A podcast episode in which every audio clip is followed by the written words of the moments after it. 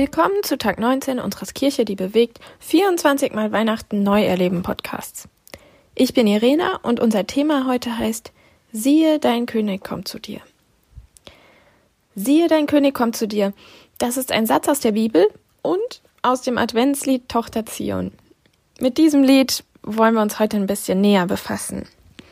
In der ersten Strophe heißt es Tochter Zion, freue dich, jauchze laut Jerusalem, Sieh, dein König kommt zu dir, ja, er kommt, der Friedefürst.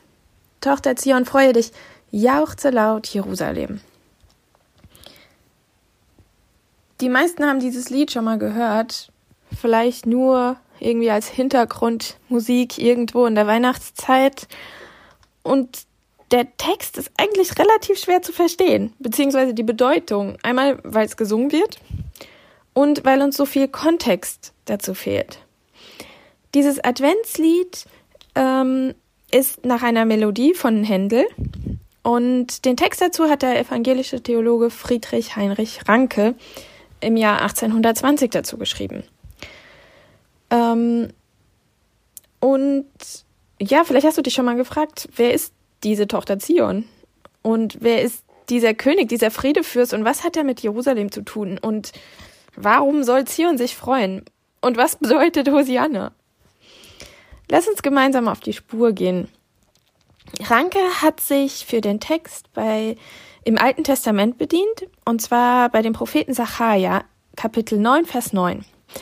Dieser Prophet hat 500 Jahre vor Jesus Geburt gelebt und ähm, prophezeit, dass es einen König geben wird, der anders sein wird. Und er schreibt, Du Tochter Zion, freue dich sehr, und du Tochter Jerusalem jauchze. Siehe, dein König kommt zu dir, ein Gerechter und ein Helfer. Arm und er reitet auf einem Esel, auf dem Füllen der Eselin.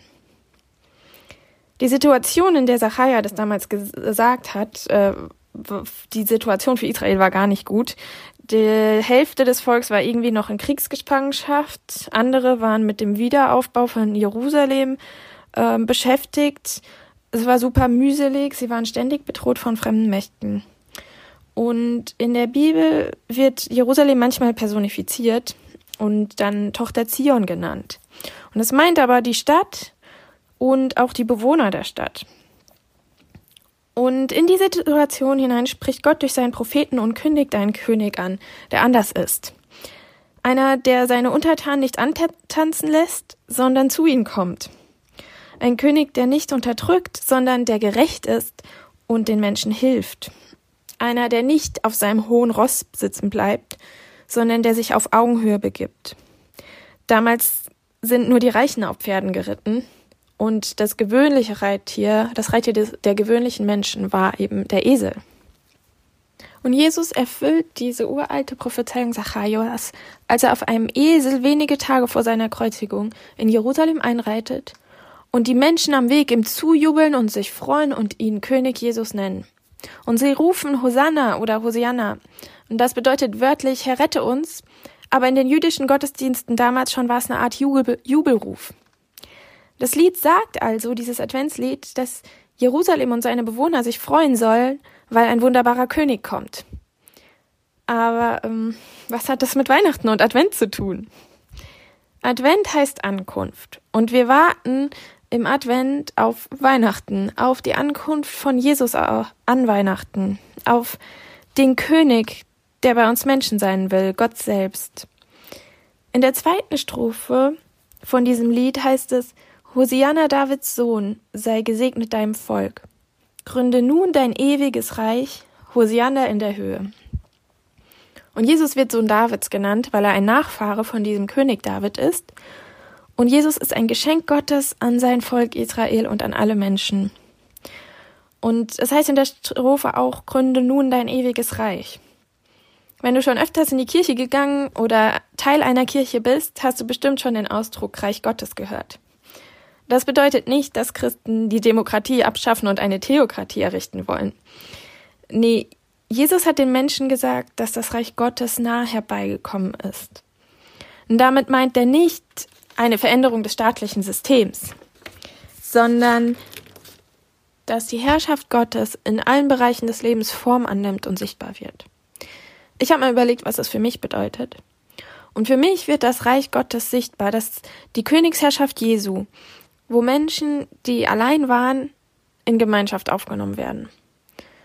Oder wo Menschen, die von anderen verletzt wurden, durch Jesus neuen Mut bekommen und geheilt werden, so dass sie anderen neu vertrauen können.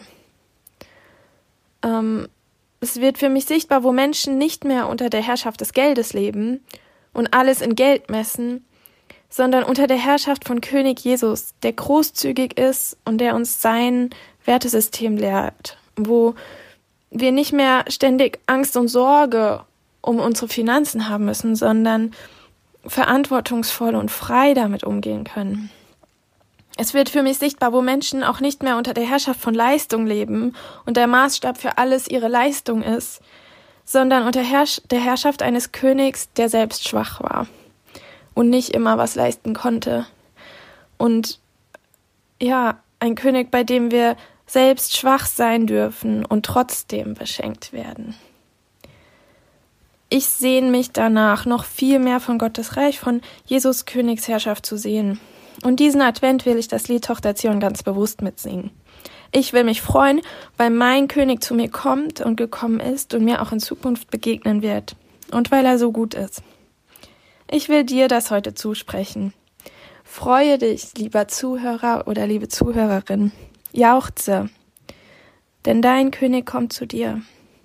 Er ist gerecht und er will dir helfen und er macht sich klein für dich und will dir begegnen. Ganz einfach und ohne viel Tamtam.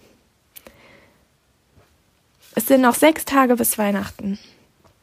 Heute ist ein guter Tag, um Glaube als Lebensstil zu begreifen. Wir wollen gemeinsam Weihnachten neu erleben.